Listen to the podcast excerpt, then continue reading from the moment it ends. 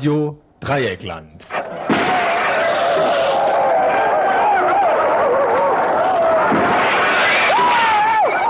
Tagesinfo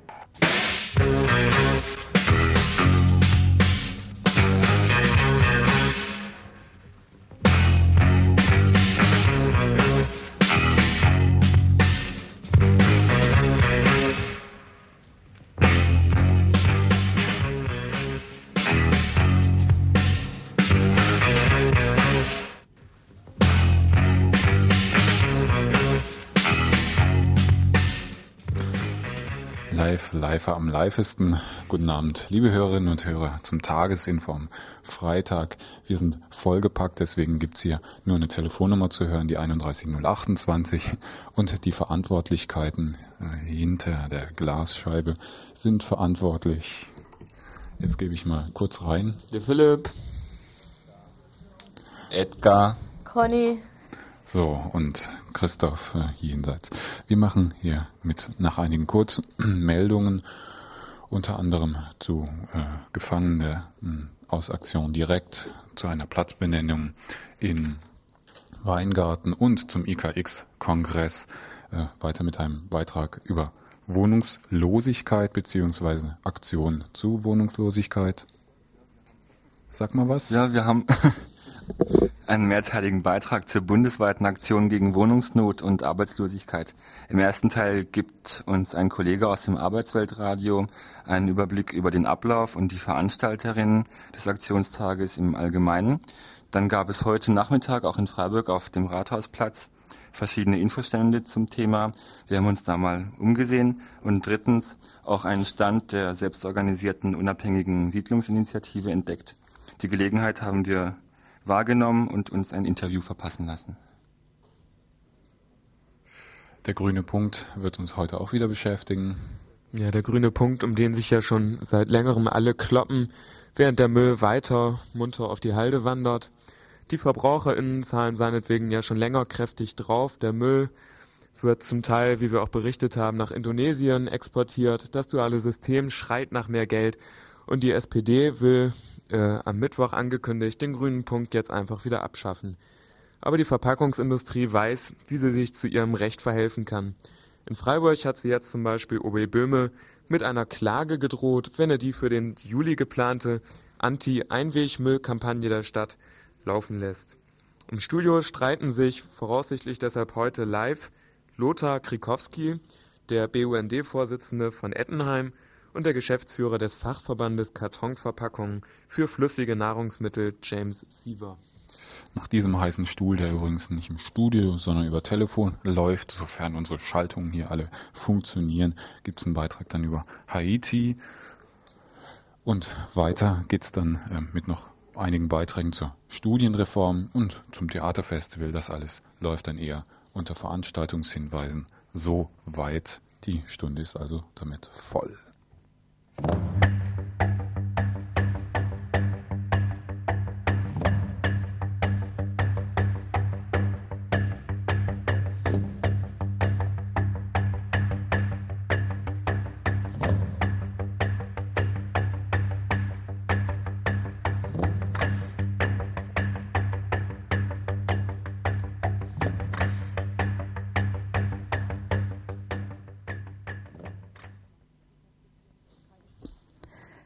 Keine Zwangspsychiatrisierung von Georges Cipriani.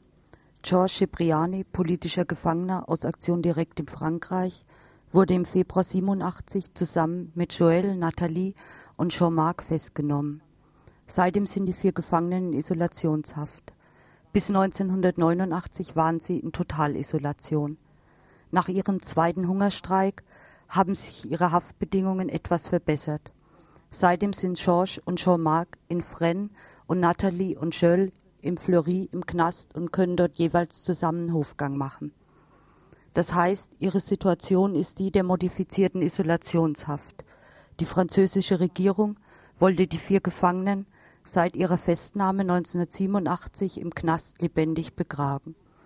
Dagegen und für ihre Zusammenlegung nach dem politischen Statut sowie für die Schließung der Isolationstrakte haben die vier Gefangenen in Frankreich drei Hungerstreiks durchgeführt.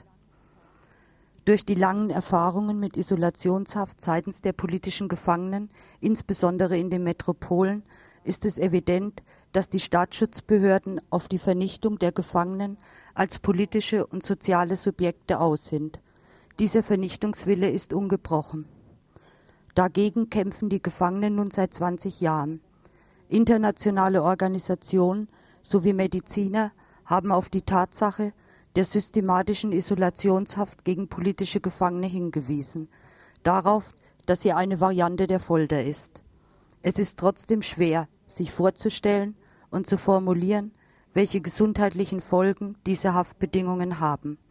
Georges Cipriani hat aufgrund dieser Haftbedingungen seit etwa März 1993 Symptome, die typisch sind für die Isolationshaft. Massive Konzentrationsprobleme, Wahrnehmungsprobleme, totalen Erschöpfungszustand. Die Ursache dieser Symptome liegen an den Lebensbedingungen und deshalb muss es darum gehen, diese zu verändern. Bisher war noch nicht mal ein Arzt nach eigener Wahl bei Schorsch. Dies ist aber das Minimalste, was jetzt sofort laufen muss. Es gibt auch einen Arzt, der dazu bereit ist. Es ist klar, dass aus all den Erfahrungen von mehr als 20 Jahren Isolationshaft es in die Knastmedizin kein Vertrauen geben kann. Am 15. Juni 1993 wurde Schorsch nach Villejuif, das ist in der Nähe von Paris, in eine geschlossene Abteilung des dortigen psychiatrischen Krankenhauses zwangsverlegt. Diese Zwangseinweisung geschah mit der zynischen Begründung des Knastarztes aus Fresnes, dass sich Georges selbst gefährde, nachdem Georges eine medikamentöse Behandlung durch den Knastarzt abgelehnt hat. In der geschlossenen Psychiatrie werden die Ursachen für Georges gesundheitliche Schäden noch verstärkt. Er ist jetzt vollständig isoliert, hat keinen Kontakt nach draußen und keinen Kontakt zu anderen Gefangenen. Darüber hinaus wird er zwangsweise medikamentös behandelt, durch tägliches Verabreichen von 150 Milligramm eines Neuroleptikums. Wir fordern freie Arztwahl.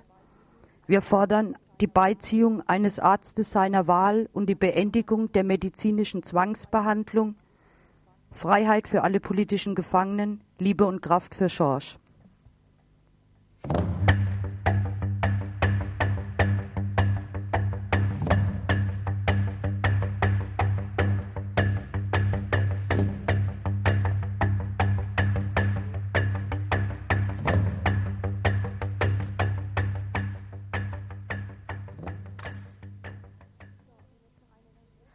So, und jetzt noch eine ganz lokale Kurzmeldung.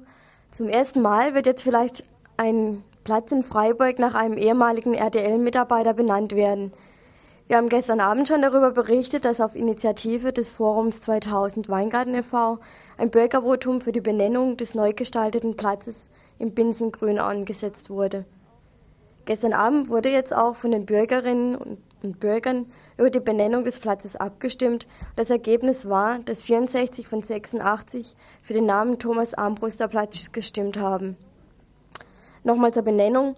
Thomas Armbruster war im Stadtteilradio bei RDL aktiv gewesen, war in vielen verschiedenen Friedensgruppen der Gewerkschaft und anderen politisch-sozialen Gruppen und hat unter anderem bei der Gründung vom Forum Weingarten 2000 mitgeholfen. Ob allerdings der Platz jetzt wirklich nach Thomas Armbruster benannt wird, hängt immer noch davon ab, wie der Gemeinderat darüber abstimmt. Ihm ist das politische Engagement von Thomas Armbruster wohl nicht ganz genehm.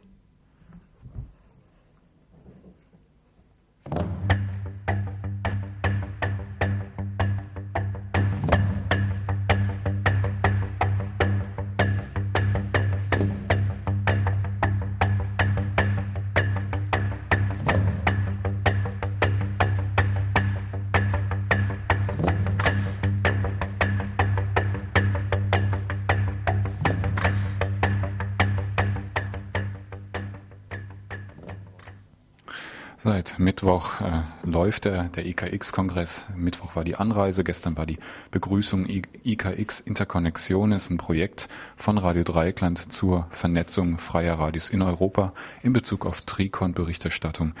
Äh, er findet statt im, in der Habsburger, ja, im Vorderhaus bei der Habsburger Fabrik, Habsburger Straße 9 also. Ähm, du bist jetzt gerade, du bist ein Mitarbeiter von Radio Dreieckland hier ins Studio gekommen, äh, warst heute auf den, ja, auf dem Kongress. Was lief denn heute? Also heute war zum einen die Fortsetzung der Arbeitsgruppen von gestern, heute Morgen noch, also Arbeitsgruppen zum Beispiel über äh, das Bild von Lateinamerika in den hiesigen Medien und die Möglichkeiten der Vernetzung mit alternativen Medien in Lateinamerika. Es war, gab eine Arbeitsgruppe zu Afrika und afrikanischer Kultur. Äh, es gab verschiedene Arbeitsgruppen, die heute noch fortgesetzt wurden und äh, dann mit dem Plenum heute abgeschlossen werden. Außerdem war heute Nachmittag eine Aufteilung des Kongresses in äh, Frauenarbeitsgruppen zum einen und ähm, Männertag zum anderen, wobei es speziell bei dem Männertag darum gehen sollte, sich Gedanken darüber zu machen, warum ausgerechnet in auch in unseren alternativen Medien äh, Männer in erster Linie Männermedien machen. Naja, also da darf ich dich vielleicht gleich mal äh, korrigieren. Das war einer, ein Aspekt in dieser Männer äh, AG. Da gab es noch einen anderen Aspekt, nämlich äh, eben auch äh, das Frauenbild beziehungsweise ein sexistisch geprägtes Bild in der Berichterstattung zu Trikont-Themen. Nun gut, äh, wie soll ein Mensch sich das vorstellen? Wie viele Leute waren denn das jetzt? Ist das irgendwie ein kleiner verzweifelter Haufen, die, die sich da auf ganz viele AGs aufgeteilt haben, dann nicht mehr richtig diskutieren konnten? Es sind insgesamt circa 40 Leute, die äh, den Kongress besuchen, teilweise mehr, wenn noch Leute hier aus Freiburg von Radio Dreieckland dazukommen.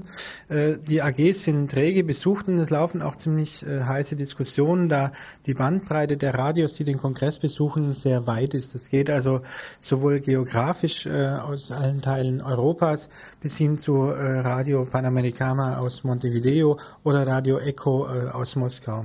Wenn Mensch jetzt noch dazukommen möchte, Samstag Samstag und Sonntag äh, gibt es noch Programm. Ganz grob, was gibt es denn dafür für so Headlines? Also zum einen kann ich sicherlich nochmal hinweisen auf die Sendenacht heute Abend um 21.30 Uhr. Ab 21.30 Uhr werden sich die unterschiedlichsten Radios aus Europa hier im Studio von Radio Dreieckland vorstellen. Und äh, dort ist es natürlich auch möglich, Fragen zu stellen per Telefon oder direkt hierher zu kommen. Das wird eine offene Nacht bis Wer weiß, wann die Leute keine Lust mehr haben. Normalerweise sind Radiomacherinnen und Macher sehr ausdauernd, wenn es ums Radiomachen geht. Zum anderen äh, kann ich hinweisen auf das große Fest am Samstag dann, also morgen Abend im Vorderhaus in der Fabrik. Dort äh, werden auch alle Leute nochmal da sein. Da ist nochmal Zeit und Möglichkeit für Gespräche, für Diskussionen etc. Ich danke dir.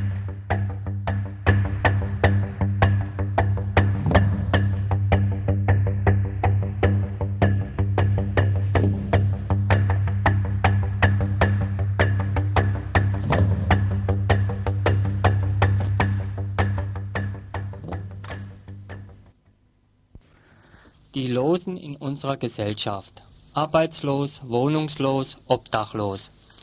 Das ist ein Leben wie auf einem anderen Stern. So oder so ähnlich müssen es die verantwortlichen Politikerinnen und auch viele Bürgerinnen sehen. Immer mehr Menschen verfügen über keine eigene Wohnung und sind obdachlos. Von Juni bis Oktober findet in den einzelnen EG-Staaten, also europaweit, Aktionen gegen Wohnungsnot statt.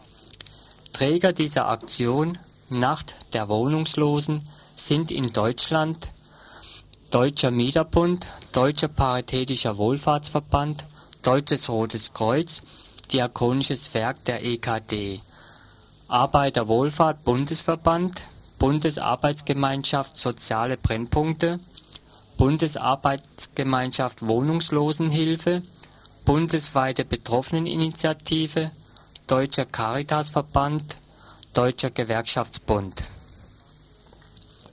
Heute in der Nacht von Freitag, dem 25. auf Samstag, den 26. Juni, werden in fast 100 Städten in den alten und neuen Bundesländern Aktionen laufen. Auf öffentlichen Plätzen, da wo sich die örtliche Geschäftswelt gern präsentiert, das Shopping Spaß macht und die Penner, also diejenigen ganz unten, so gar nicht gern gesehen sind, werden Leute eine Nacht draußen schlafen, um zum Ausdruck zu bringen, dass endlich Schluss sein muss mit der Diskriminierung und Gewalt gegen Wohnungslose. Die aufgestellten Forderungen an die Wohnungspolitik, die bereits 1990 von, vom Deutschen Gewerkschaftsbund gemacht wurden, sind nach wie vor gültig und haben sich durch zögerliche Haltung der Regierung in den letzten Jahren verschärft. Es sind rund 20 Forderungen, auf die jetzt aber nicht näher eingegangen wird. Ohne Arbeit keine Wohnung, ohne Wohnung keine Arbeit. Das bedeutet, die Armen werden noch bestraft. Jetzt gehörst du zu den Obdachlosen. In diesem Moment erweitert sich auch dein Sprachschatz enorm. Zum Beispiel Läusepension, Platte machen, Baracke, Container, Unterkünfte, Notquartier, hast du mal ne Mark, an der Kanne hängen und so weiter. Um Wohnungslosen eine Lobby zu geben, soll ein Bundesverband gegründet werden. Und um diese Sache zu unterstützen, ist dieser Beitrag entstanden. Aufmerksam machen wollen wir auch auf die Zeitung Kölner Bank Express, eine Zeitung von Berbern für Berber, die hauptsächlich von Wohnungslosen selbst gestaltet wird. Im März 1992 wurde die Zeitung von einigen Wohnungslosen und Mitarbeitern der Benedikt-Laber-Hilfe e.V. gegründet. Der Kölner Bankexpress, ich zitiere, soll auch dazu dienen, auf Missstände in der Sozial- und Wohnungspolitik bei Behörden, Ordnungsdiensten und anderen Einrichtungen und Institutionen aufmerksam zu machen und eventuell eine Veränderung zu bewirken. Weiter heißt es im Zitat, die Zeitung bietet auch den sogenannten Normalbürgern die Möglichkeit, seine Einstellung gegenüber Obdachlosen einmal zu überdenken und seine wohnungslosen Mitbürger nicht länger ins gesellschaftliche Abseits zu stellen. Zitat Ende. Die Zeitung hat eine Auflage von 1000 Stück und erscheint circa alle zwei Monate. Gerlinde S. 160 Quadratmeter, Georg K. nichts. Eine Wohnung, 87 Bewerber, Wohnungsnot. Das ist der Wortlaut zweier Plakate an den Infoständen, die heute anlässlich des Aktionstages gegen die Wohnungslosigkeit am Rathausplatz in Freiburg aufgebaut waren. Wir waren heute Nachmittag da und haben mit einem der Veranstalter, mit einem Vertreter der Freunde von der Straße gesprochen. Ja, es dreht sich einfach darum, dass wir Wohnungen fordern und auch von der Stadt fordern, dass was getan wird gegen die Obdachlosigkeit und dass es nicht nur als Problem von den Betroffenen gesehen wird, sondern auch als gesellschaftliches Problem, äh, worum sich die Gesellschaft dann auch eben kümmern muss. Ein bundesweiter Aktionstag. Ja, es ist ein bundesweiter Aktionstag.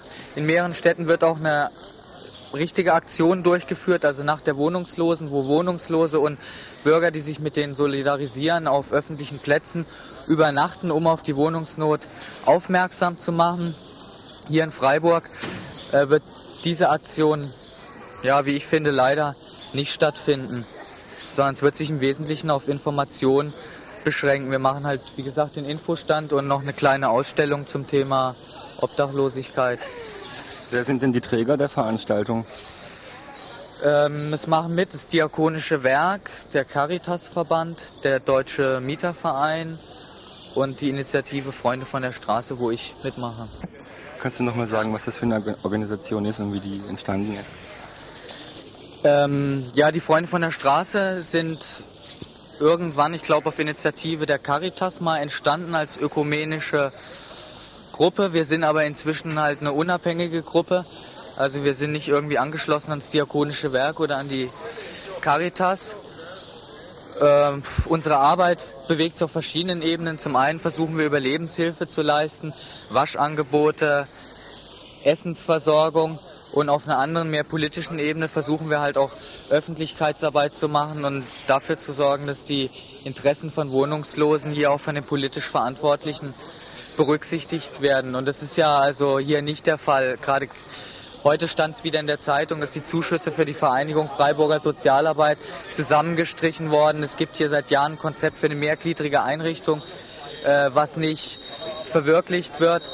Aktuell wird es für die Stadt scheinbar immer erst im Winter, wenn wieder der Erfrierungstod von Einzelnen droht. Und dann wird was getan, damit in der Öffentlichkeit der Eindruck entsteht, es wird was getan. Aber ich denke, unterm Strich ist es eigentlich sehr wenig, was wirklich getan wird. Und das liegt natürlich auch daran, dass Wohnsitzlose halt keine Lobby haben und von daher an unterster Stelle stehen und ihre Interessen am allerschwersten von allen gesellschaftlichen Gruppen durchsetzen können. Und das ist halt auch gerade der Anspruch von Freunden von der Straße, ja, Lobby zu sein für Wohnungslose. Wobei natürlich auch klar ist, dass wir diesen Anspruch nur begrenzt einlösen können, einfach weil wir auch Mitarbeitermangel haben. Was versprecht ihr euch denn von der Aktion heute? Ja, wir haben zumindest die Hoffnung, dass wir das Thema wieder in die Öffentlichkeit bringen können. Wir haben heute Morgen auch eine Pressekonferenz gemacht und ja, ich denke, das ist das Mindeste, dass irgendwie es uns vielleicht gelingt, die sogenannten normalen Bürger mit dem Problem zu konfrontieren und dass es auch wieder in die Schlagzeilen gerät. Von der Stadtverwaltung gibt es keine Reaktion auf den Aktionstag? Äh, da ist mir bisher nichts bekannt. Es war eigentlich bundesweit geplant, auch nachts äh, draußen zu übernachten, sogenanntes Sleep Out oder Sleep In. Äh, in Freiburg hat es nicht geklappt. Warum? Also ich persönlich bedauere das total, weil ich genau diese Aktionsform auch für angemessen halte eigentlich. Wenn tatsächlich 500 oder 1000 Leute auf dem öffentlichen Platz übernachten, dann zeigt das einfach, dass es Wohnungslosigkeit gibt, dass man sie nicht mehr verdrängen kann und von daher ist eine geeignete Aktionsform. Dass es trotzdem jetzt hier nicht stattfindet in Freiburg, ich denke, das hat zum einen damit zu tun, dass die Vorbereitung natürlich enorme Kräfte fordert, die ich so nicht sehe im Moment. Und zum anderen, dass parallel äh, das Weinfest abläuft. Und das war für uns auch ein Grund darauf zu verzichten, weil wir halt da Sicherheitsprobleme dann befürchtet haben, auch in Verbindung mit dem Alkoholkonsum vom Weinfest. Und es kann dann gut sein, dass sich das dann gegen die Betroffenen entlädt. Das heißt also, die Aktion musste deswegen gestrichen werden, damit die Leute auf dem Weinfest, die ja alle ihre schönen Wohnungen haben, abends in Ruhe ihren Wein trinken können. Das ist natürlich sehr ironisch formuliert, aber äh, ich kann das natürlich nicht ganz von der Hand weisen, dass wir irgendwie auf die Gegebenheiten Weinfest und so Rücksicht nehmen. Also wir haben den Termin nicht gemacht fürs Weinfest, wegen mir hätte es, ich hätte es auch nicht organisiert, aber es findet statt und ich denke, wir müssen es irgendwie in Rechnung stellen.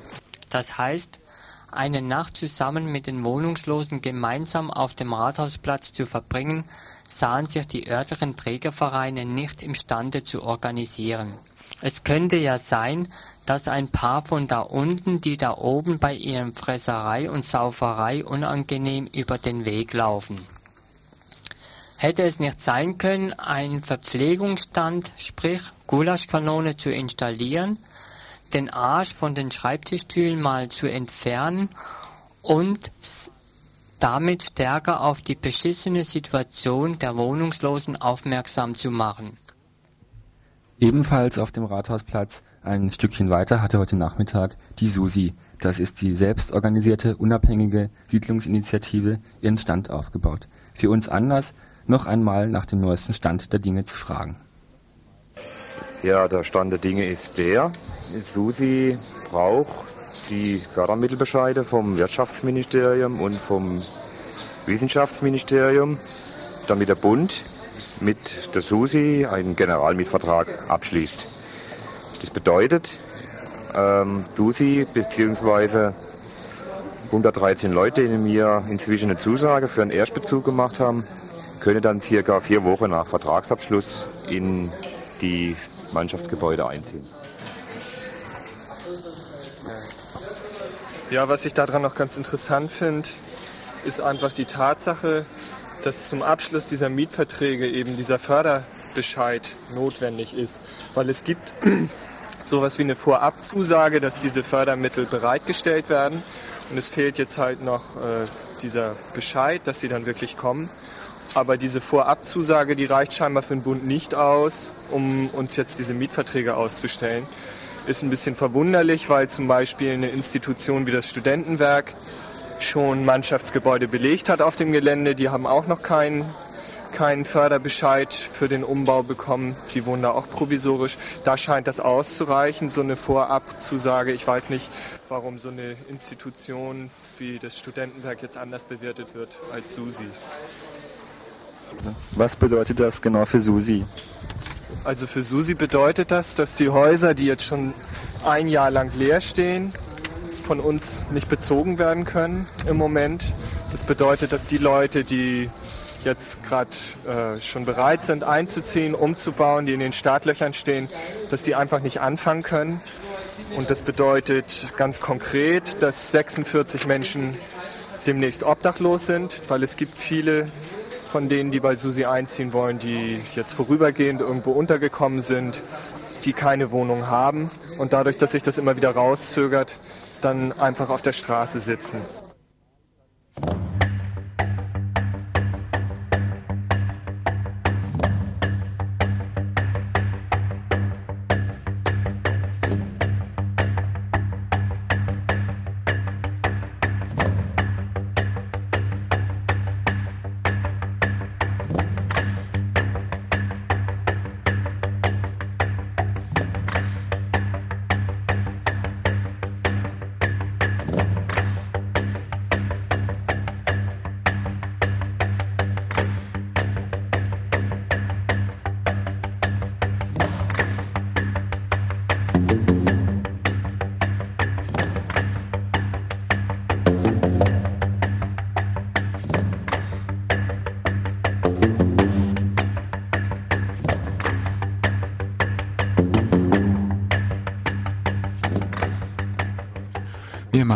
Jetzt weiter, vorgezogen, äh, einen Beitrag über eine Diskussion zur Studienreform.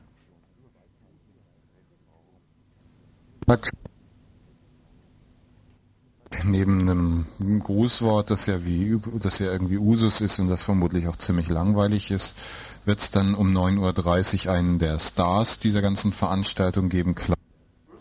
Ja, ein Star der Veranstaltung, äh, äh, das ist eine Veranstaltung, die morgen stattfindet. So, wir steigen hier gerade ein bisschen chaotisch in das Ding ein. Wir haben nämlich gerade Probleme. Eins unserer Mikro, äh, eins unserer Telefone. Wir versuchen jetzt gleich mal eine Schaltung zu machen. Eins unserer Telefone ist belegt.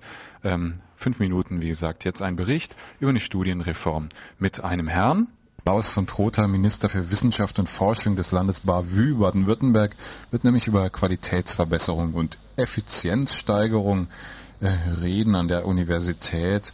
Klaus von Trotha hat ja hier schon mal gesprochen äh, am Mittwoch. Mittwoch. Was wird denn von diesem Herrn zu erwarten sein? Ja, also am Mittwoch hat sich schon rausgestellt, dass er wirklich das vertritt, was auch in seinen Papieren steht, nämlich, dass für ihn der finanzielle Aspekt wirklich im Vordergrund steht. Er sagt, es ist kein Geld da, es muss an allen Ecken und Enden gespart werden. Und er sagt auch, es gibt eben zu viele Studierende, die zu lange an den Hochschulen sind. Das heißt, sie müssen schneller durchgeschleust werden. Darauf läuft es hinaus. Ähm, es gibt da, ja, was ich vorhin schon gesagt habe, also er will die Prüfungsverfahren straffen und es gibt die Idee, dass die Leute eben nur noch ihre Regelstudienzeit haben, dann noch so ein paar Semester drauf und dass sie dann schon mal als durchgefallen gelten, wenn sie sich in diesem Zeitraum nicht zur Prüfung gemeldet haben. Das heißt, es wird alles sehr viel stärker sorry, reglementiert.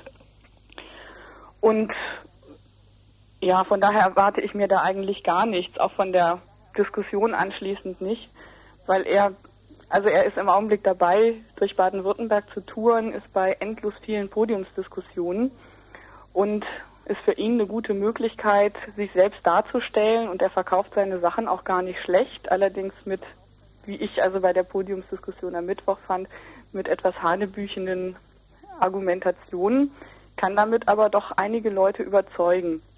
Und ich kann mir auch vorstellen, dass er das so darstellen wird, ja, er sucht ja das Gespräch mit den Studierenden, aber hinterher wird er dann doch machen, was er will.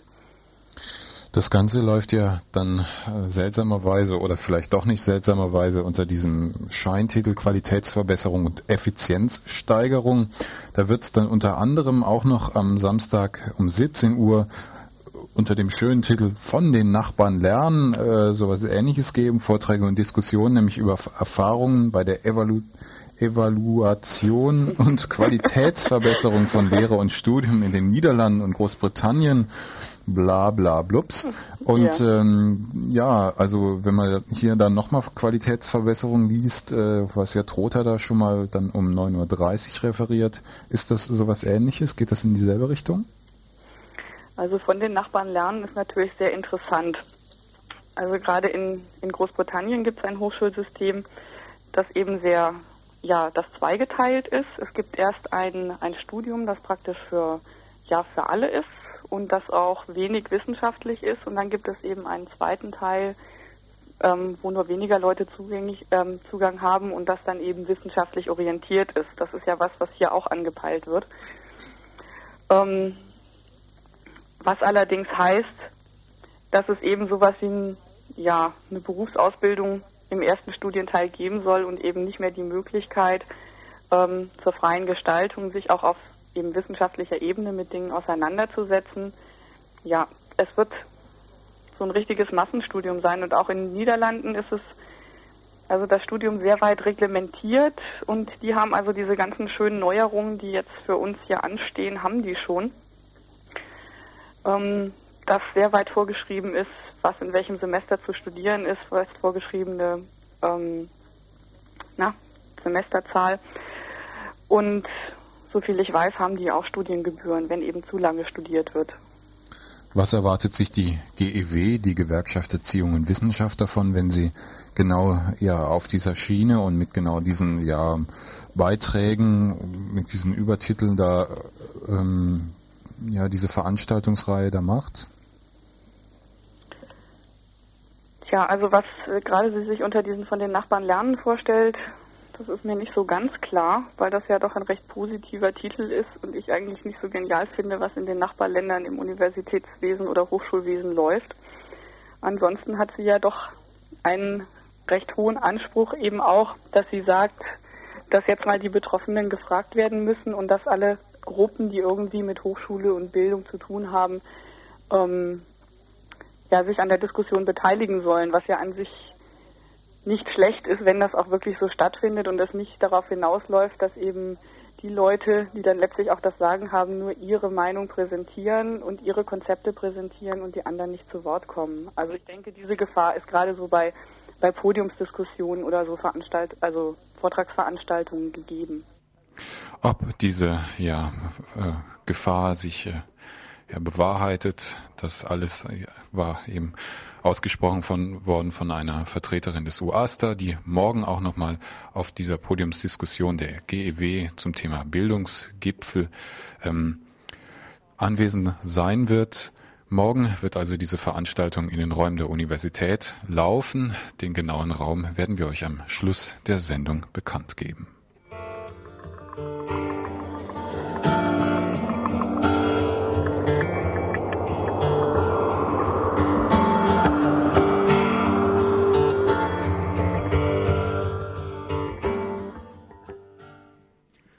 Dass sich der grüne Punkt noch nicht schwarz geärgert hat, scheint wie ein Wunder, wo doch alle an ihm rumzehren. Die einen müssen schon lange für ihn zahlen, die anderen wollen trotzdem noch mehr Geld haben, und währenddessen wandert der meiste Müll wie gewohnt auf die Halde oder wird sogar, wie früher berichtet, nach Indonesien verschifft. Während die SPD-Fraktion nun am vergangenen Mittwoch vorgeschlagen hat, das duale System einfach wieder abzuschaffen, geht die Verpackungsindustrie in die Offensive. Am Telefon haben wir jetzt James Siever, den stellvertretenden Geschäftsführer des Fachverbandes Kartonverpackungen für flüssige Nahrungsmittel e.V. Guten Abend, Herr Siever. Schönen guten Abend. Ähm, und Sie leiten jetzt mit Ihrem Verband eine Kampagne, eine äh, Warnung haben Sie ausgesprochen gegen Herrn Oberbürgermeister Böhme. Könnten Sie das vielleicht mal genauer erläutern? Also Sie sprachen eben von einer Kampagne, die wir einleiten. Dem ist nicht so offensichtlich plant die Stadt Freiburg eine Kampagne gegen den Getränkekarton mit einem äh, Boykottaufruf an den Verbraucher gegen den Getränkekarton. Wir hatten sowas in Frankfurt. In Frankfurt hat das Verwaltungsgericht der Stadt Frankfurt eine solche Kampagne untersagt. Wir haben den Oberbürgermeister auf Recht und Gesetz hingewiesen und erwarten, dass die Aufklärungs- und Informationstätigkeit der Stadt Freiburg diese Entscheidung in Frankfurt berücksichtigt. Ähm, was, äh, ja, Entschuldigung, was ist denn das jetzt, was soll denn da genau berücksichtigt werden? Also handelt es sich ausschließlich um Wettbewerbsnachteile, die jetzt die Stadt Freiburg da ähm, sozusagen durch ihre Kampagne ja, auslöst? Die Stadt Freiburg äh, will offenbar den Verbraucher gezielt aufrufen, Milch und Saft statt in Getränkekartons in Flaschen zu kaufen, also in Mehrwegflaschen.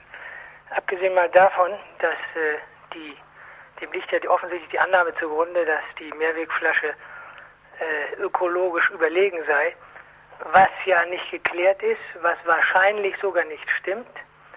Ist das ein Eingriff in die Grundrechte der Getränkekartonhersteller, juristisch ausgedrückt, und ein Eingriff in den Wettbewerb?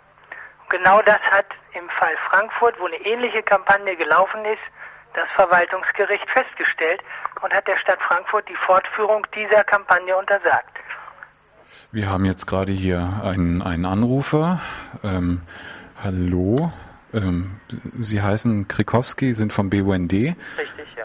Ähm, Sie möchten dem Herrn von der Siever. Herrn Siever von der Getränkeindustrie da widersprechen? Das ist völlig richtig. Es ist richtig, dass äh, in Frankfurt äh, ein Prozess äh, angestrengt wurde vom Fachverband und dass die Stadt Frankfurt ihre Werbekampagne, die da hieß äh, Die Schöne und das Biest, äh, zurücknehmen musste. Auf der anderen Seite hat die Verbraucherzentrale Niedersachsen und der BUND Niedersachsen in einem Fallblatt die ökologische Verwertung der Getränkekartons angezweifelt. Dagegen hat auch der Fachverband geklagt oder die Firma Tetra Pak, das weiß ich nicht genau. Auf jeden Fall äh, kann diese äh, Stellungnahme weiterhin in dieser Form laufen, denn die Richter haben gesagt, es gibt noch keine gebrauchten, aus dem Haushalt zurückgeführten Verpackungen, die auch durch das duale System bzw. durch die Garantiegeber verwertet werden. Herr Sievers, was sagen Sie denn dazu? Äh, der Fall liegt natürlich ein bisschen anders, weil der BUND keine Behörde ist, kein Träger hoheitlicher Gewalt und insoweit nicht daran gebunden ist, die Grundrechte auch der Getränkekartonhersteller zu wahren. Aber es geht doch und er kann sich, der BUND kann sich natürlich auf die Meinungsfreiheit berufen. Und dass der BUND der Meinung ist, dass äh, der Getränkekarton oder das Recycling des Getränkekartons nicht äh, äh, läuft, das wissen wir. Nichtsdestotrotz ist das falsch. Nichtsdestotrotz ist das falsch. Ich weise darauf hin, wir haben seit dem Start des dualen Systems 22.000 Tonnen gebrauchter Getränkekartons. Ich wiederhole, gebrauchter Getränkekartons aus dem Haushalt recycelt, das heißt zu Wellpappen und insbesondere Toilettenpapieren verarbeitet. Das ist völlig richtig, Herr Siever. Äh, oder das, äh, ich entnehme Schönen das Dank, dass Sie das zugeben. Ich Das entnehme ist das erste Mal, dass ich das von einem BUND-Vertreter höre. Nein, nein, nein, nein, jetzt lassen Sie mich bitte mal ausreden. Wir bezweifeln nicht, äh, dass das nicht recycelt werden kann. Es kann alles recycelt werden. Es fragt sich nur, mit welchem Aufwand. Die Firma Strepp, die hier der Vorreiter ist und die Hygienepapiere herstellt, sagt ja selbst, dass sie Getränkekartons einsetzt. Allerdings hat sie 1991 ausschließlich industrielle Abfälle der Hersteller eingesetzt, also keine gebrauchten Kartons. 92 sieht das wahrscheinlich anders aus, aber sie sagt ganz klar, sie kann nur den Kartonteil dieser Verbundverpackung verwerten, alles andere muss auf den Müll. Und das Gleiche sagen ja Ihre Vertreter des Fachverbandes Kartonverpackungen, die Herren Kleene und Richter, die ja zugegeben haben, bis heute bleibt uns gar nichts anderes übrig, als diese Bestandteile zu deponieren. Mit anderen Worten, es wird nur der reine, hochwertige Zellstoff wird verwendet. Eben, und der beträgt äh, 75 Prozent des. Getränkekartons. Das weiß ich. Deswegen ist aber auch der Altpapiermarkt zusammengebrochen, weil Nicht wir wegen deswegen uns. so viel Altpapier inzwischen auf dem Markt haben, dass das normale Altpapier überhaupt nicht mehr richtig abgesetzt werden kann. Deswegen sind die Preise auch im Keller. Ja, und wenn Sie, lassen Sie mich das bitte noch sagen, und wenn Sie äh, die Problematik von Aluminium kennen, vielleicht haben Sie sich damit mal auseinandergesetzt, wie Aluminium überhaupt aus Bauxit gewonnen wird, welche Problematik da für Mensch und Tier und für, für viele indigenen Völker passiert, weil es nämlich dafür die Regenwälder abgeholzt werden müssen, um an das Bauxit ranzukommen. Wenn Sie die ganze Verhüttung von Aluminium sich anschauen, dann stelle ich ganz, ganz sehr in Frage, ob es Sinn macht, ein solches Produkt auf den Markt zu bringen bzw. auf den Markt zu lassen. Denn wir wollen Müllvermeidung machen und das ist keine Müllvermeidung, wenn wir hier ein besseres Recycling machen und plötzlich die Dinge, die vorher nicht möglich waren, nämlich den Karton zu recyceln, beziehungsweise diese Verbundverpackung zu recyceln, wenn wir das jetzt möglich machen. Und noch ein drittes, wenn die Firma Tetra Pak, und ich muss den Namen nennen, denn es ist der Marktführer und er macht ja sehr intensiv Reklame, vor anderthalb Jahren schon in der Brigitte Werbung gemacht hat und hat gesagt, es kann alles verwertet werden, dann ist das eine reine Lüge. Denn es wurde nicht verwertet.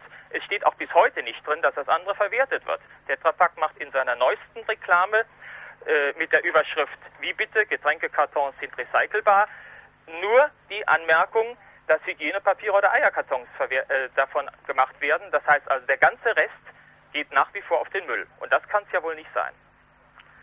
Ja, äh, das enthält ja nur eine ganze Menge Vorwürfe an unsere Adresse. Vielleicht ganz kurz dazu richtig ist, dass die Firma Strepp 91 Produktionsabfälle verwertet haben.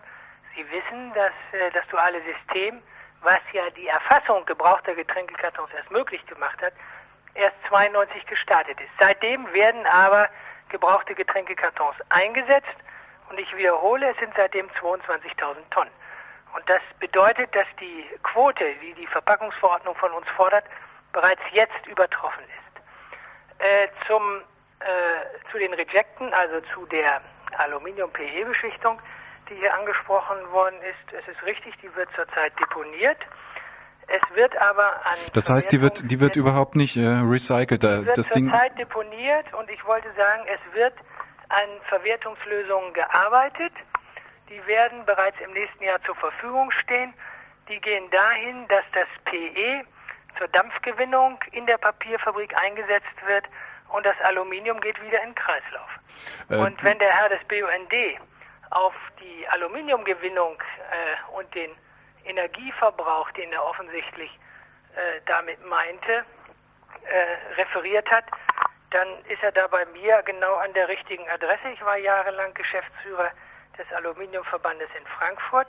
Tatsache ist, dass das Aluminiumrecycling ökologisch ausgesprochen sinnvoll ist. Dabei spart man bis zu 95 Prozent der ursprünglich, also für die Primäraluminiumgewinnung eingesetzten Energie. Und genau das wird mit der Aluminiumfolie, die aus dem Reject dann zurückgewonnen wird, auch getan. Ähm, an dieser Stelle müssen wir jetzt leider rausgehen. Ähm, ich bedanke mich äh, bei Ihnen beiden für dieses doch ja kontroverse, aber informative Gespräch. Wir machen hier weiter.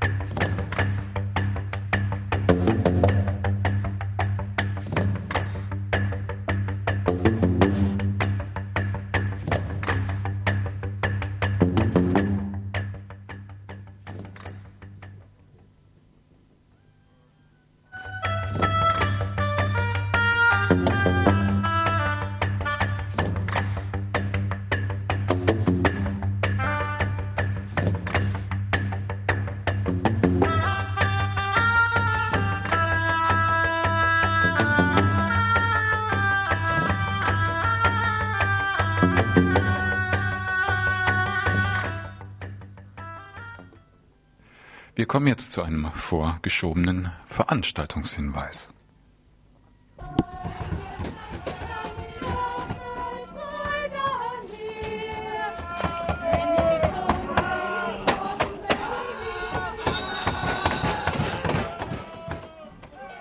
Ja, wie ihr gerade hört, ist in Freiburg heute einiges los.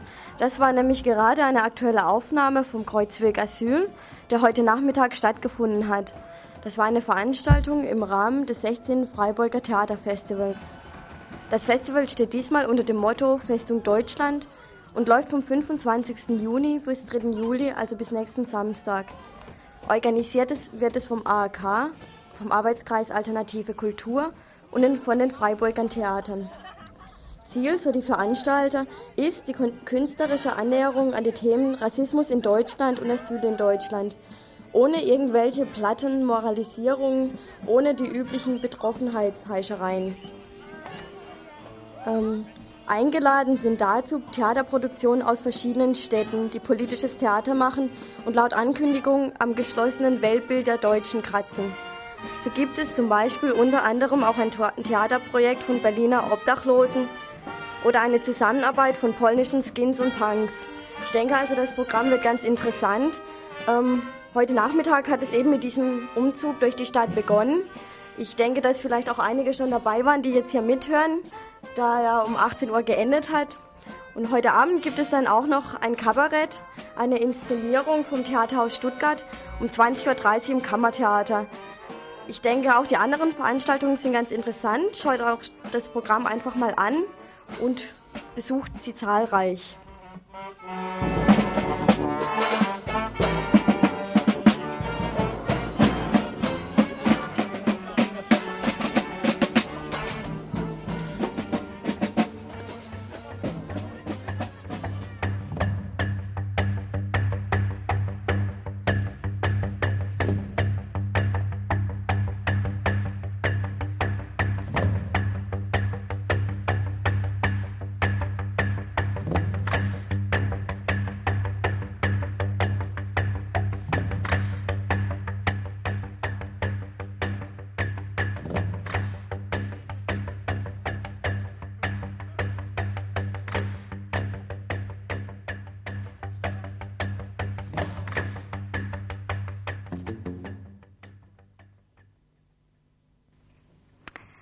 Haiti. Laut Zeitungsberichten zufolge haben das haitische Parlament und der Senat erkannt, dass der im Exil lebende Präsident Jean-Bertrand Aristide, der 1991 gestürzt worden war, zurückgeholt werden muss. Die Anerkennung geschah im Rahmen der Diskussion um die Ernennung eines Nachfolgers für den vorige Woche zurückgetretenen Ministerpräsidenten Marc Bazin. Marc Bazin ist als Schützling der Amerikaner bekannt und wurde seinerzeit von den Militärs als Marionette eingesetzt.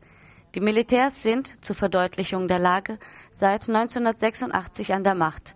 Es gab ein ständiges Hin und Her um das Füllen eines Machtvakuums, welches entstanden war durch nein, war nach der Duvalier-Epoche um und um Fragen hinsichtlich der Besetzung von Machtpositionen.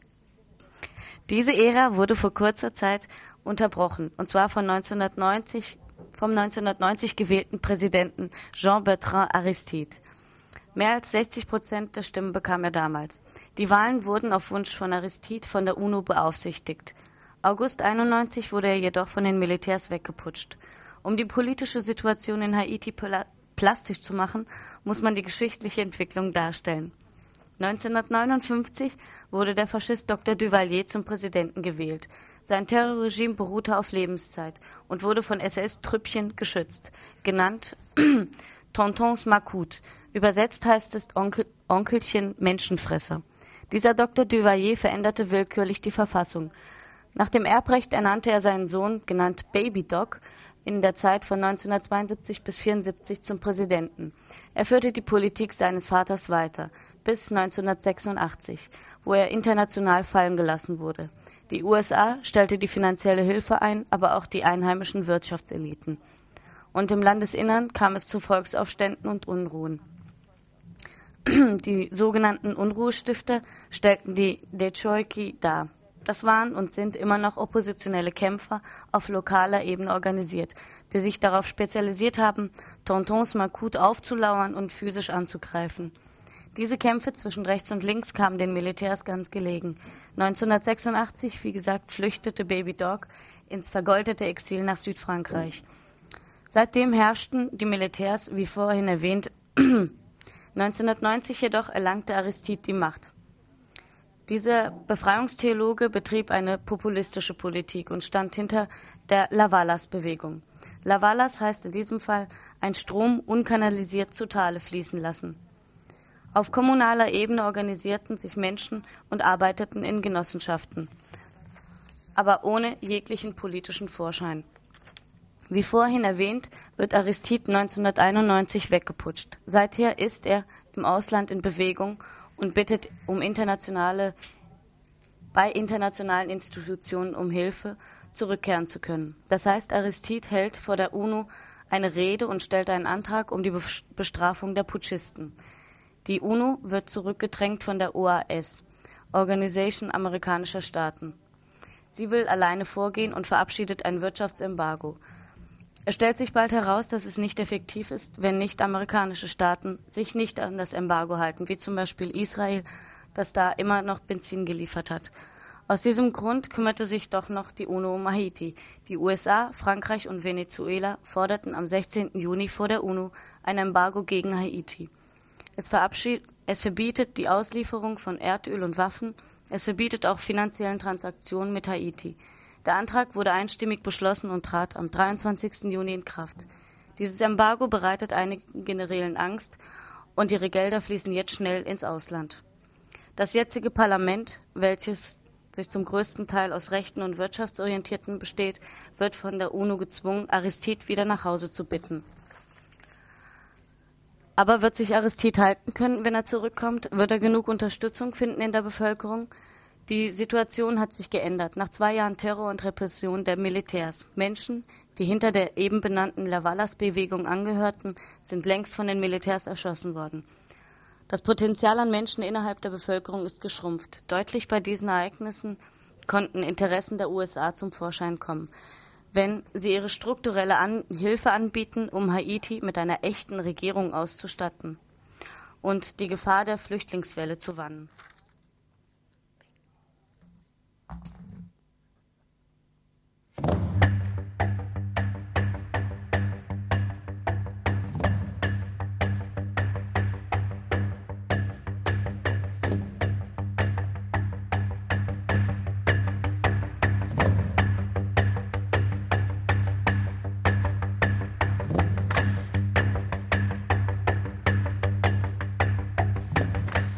Wir kommen zu den Veranstaltungshinweisen.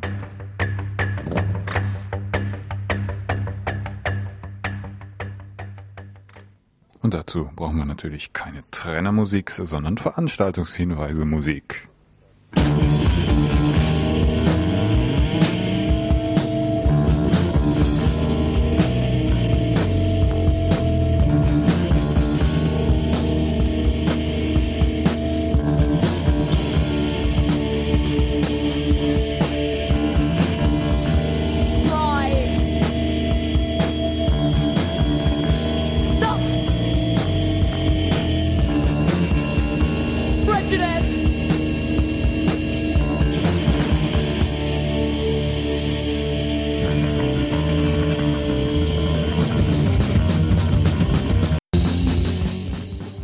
Ja, ein längerfristiger Hinweis ist für den Montag möglich. Montag findet um 20 Uhr im RC in der Egonstraße 54 eine Veranstaltung statt unter dem Titel Irland Frieden ist möglich. Eine Veranstaltung mit zwei Menschen vom Pat Finucane Center aus Derry in Nordirland. Ähm, dieses Center hat einen Friedensvorschlag erarbeitet, der sich im Unterschied zu anderen Friedensgesprächen dadurch auszeichnet, dass er die linke, die linke Position einschließt, die Partei Sinn Fein. Darüber werden sie berichten. Da sein am Montag um 20 Uhr im RC Egonstraße 54.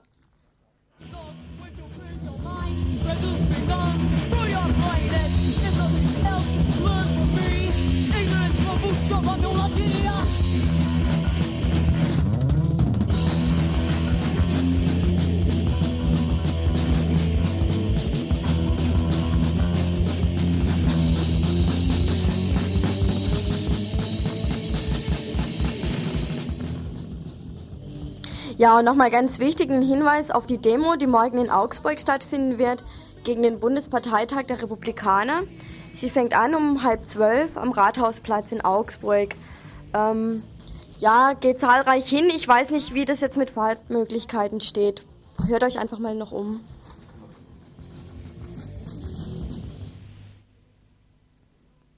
Weitere Veranstaltungshinweise, kommunales Kino oder sonst irgendwas? Ah, wunderbar, da haben wir ja wieder was. Ja, ich habe eine Party von der Fachschaft Chemie und Pharmazie ab 21 Uhr vor dem großen Hörsaal der Chemie in der Albertstraße 21. Es spielen die Chartbusters.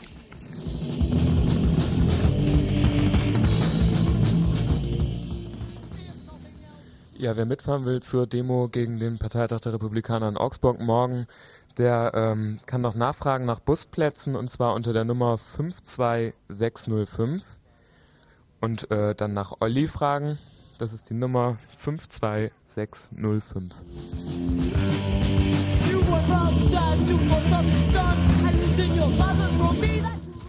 So eine Veranstaltung findet heute am Freitag in der Universität statt, und zwar im Programm der Initiative Sozialistisches Forum. Der Titel der Veranstaltung ist Psychologie und Rassismus. Ähm, man bezieht sich dort auf die kritische Sozialpsychologie der 20er Jahre, setzt diese ähm, ja, alten Erkenntnisse ab von dem, was in neuerer Zeit von, den, von Psychologen und Psychologinnen produziert wird. Zum Thema Rassismus, da ist zum Beispiel die Rede davon, dass die Jugendlichen ihre Entfremdungsangst mittels Überfremdungsangst ähm, verarbeiten würden. Es ist die Rede vom Gefühlsstau und so weiter. Ähm, die ISF kommt hier zu dem Fazit, so kommt es, dass man wenig über die Psychologie des Rassismus erfährt und umso mehr über die Psyche der Psychologen. Das wird kritisiert von Sophie Nett Becker aus Frankfurt, die Mitherausgeberin der Zeitschrift für Sexualforschung ist.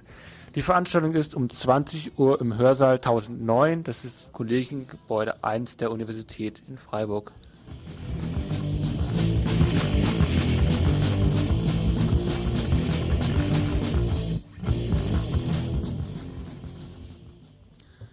Ähm, drei Filme am Samstag im Abendprogramm des Kommunalkinos, Samstagabend also um 18 Uhr Abschied in der Nacht. Um 20 Uhr also sprach Bella Vista und um 22.15 Uhr im Westen alles nach Plan. Ähm, aus Zeitgründen noch eine kurze Erklärung nur zu Abschied in der Nacht. Das ist ein Das ist ein ziemlich brutaler Film. Ähm, da geht es darum, dass äh, ja die Nazis in Frankreich, Südfrankreich, äh, ja Leute umbringen, wahllos und ein ja, Lehrer, nee, es ist ein Arzt, ein Chirurg, wohlgemerkt ein Chirurg, der ähm, sein, die, den Verlust seiner Frau und seiner Tochter zu beklagen hat, sich dann äh, bitter an eben ähm, den äh, ja, Besatzern rächt.